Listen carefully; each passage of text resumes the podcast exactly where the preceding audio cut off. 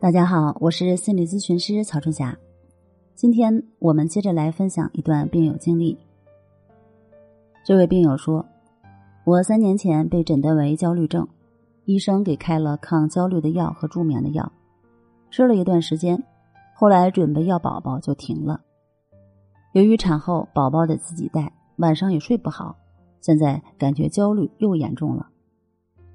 最让我担心的是。”我的头脑里总会冒出一些可怕的想法，不是给宝宝喝水的瓶子没有洗干净，让他拉肚子，就是担心带宝宝出门，外面的空气里有细菌，会让宝宝生病。我感觉哪里都不安全，四处充满了细菌，即使洗了很多次，还是不放心。我意识到不能再这样下去了，必须找到解决它的办法。我需要一个克服我内心恐惧的方法。在尝试过很多方法之后，我在情绪自救的书上看到了观呼吸的练习，抱着试试看的心态，在宝宝睡着之后练习了四十分钟。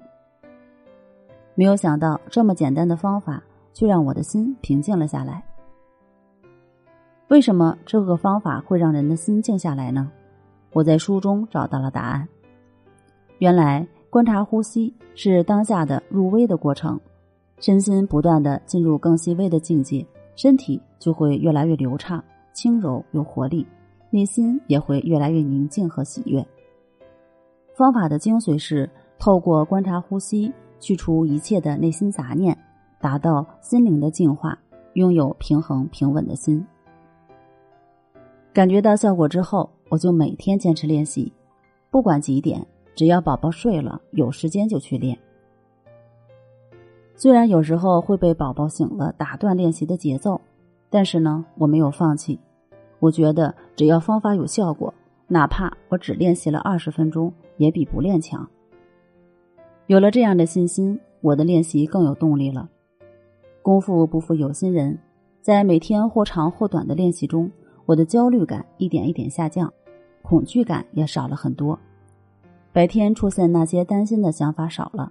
即使出现了，我也很快能够转移注意力去做手里的事情，而不是像从前一样被那些想法吓到，什么都不敢做。另外，观察呼吸还可以让人活在当下。我以前的那些担心和恐惧的想法，其实都是对未来的一种猜测，他们并没有真实发生，只是在我的头脑里制造出了特级风暴。